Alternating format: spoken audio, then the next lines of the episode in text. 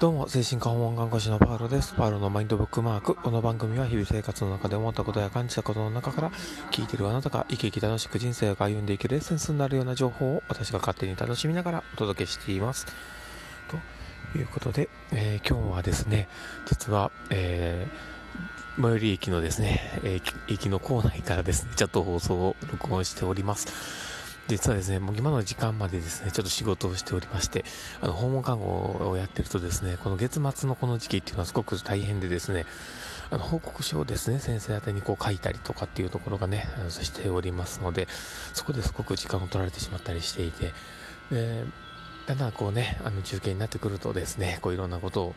やらないこともいけないいけないことがね、結構あったりもしたりもしますので、まあ、今日は主にその報告書のことでですね、すごく時間がかかってしまったところもありまして、で、今のこの時間になってしまったというところなんですけども、えー、なかなか、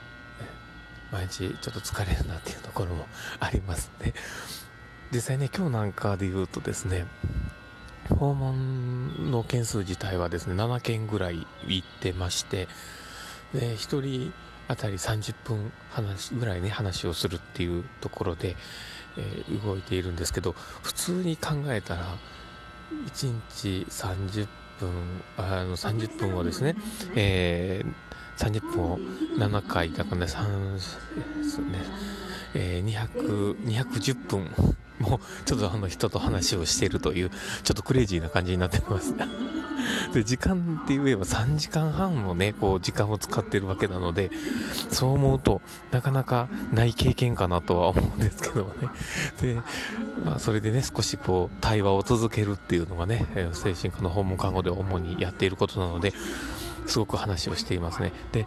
さらに、あの、まだこのね、放送をとおるなんて物足りないのかっていうところで言われそうなんですけども、まあ、物足り合いも何よりもあの使い方が違うっていうところが大きいとは思うんです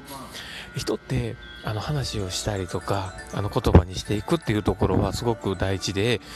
で話をしている中で少しこう思考がまとまるということもありますし整理がされるっていうことがあると思うんです。で、えー、訪問でね話をしている状況っていうのは